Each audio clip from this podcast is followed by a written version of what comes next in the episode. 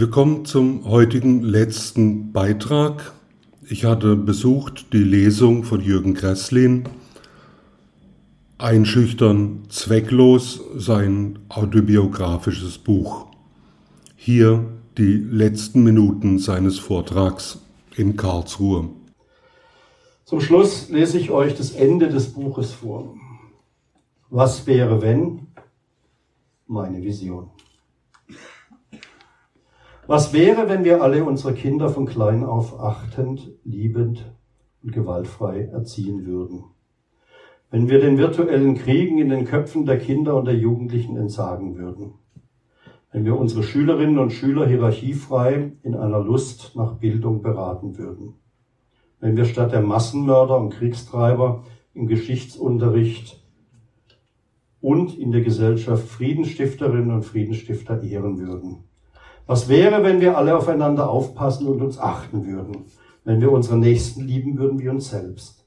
Wenn Frauen, Männer und wir tatsächlich gleichberechtigt wären?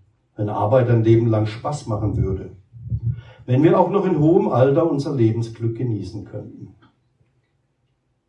Was wäre, wenn wir unsere Erde lieben und schützen würden, statt sie auszubeuten?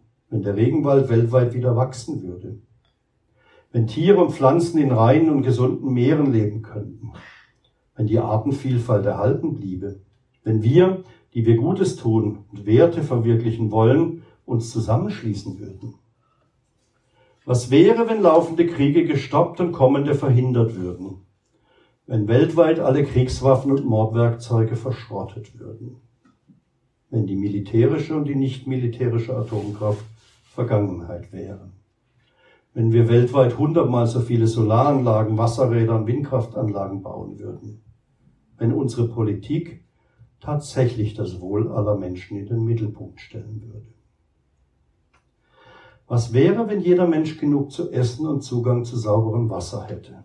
Wenn jeder von ihnen gebildet und gesund aufwachsen könnte? Wenn kein Mensch seine Heimat verlassen und fliehen müsste? Wenn unterschiedliche Herkunft und Kultur und verschiedene Glaubensrichtungen einander beleben würden? Wenn dem Reichtum einiger weniger die Gerechtigkeit für alle folgen würde? Wenn die Würde des Menschen tatsächlich unantastbar wäre?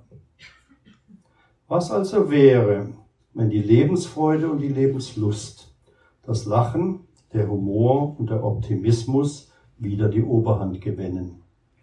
Ja, dann würde die Kultur des Friedens die Unkultur der Gewalt und des Krieges überwinden. Vielen Dank.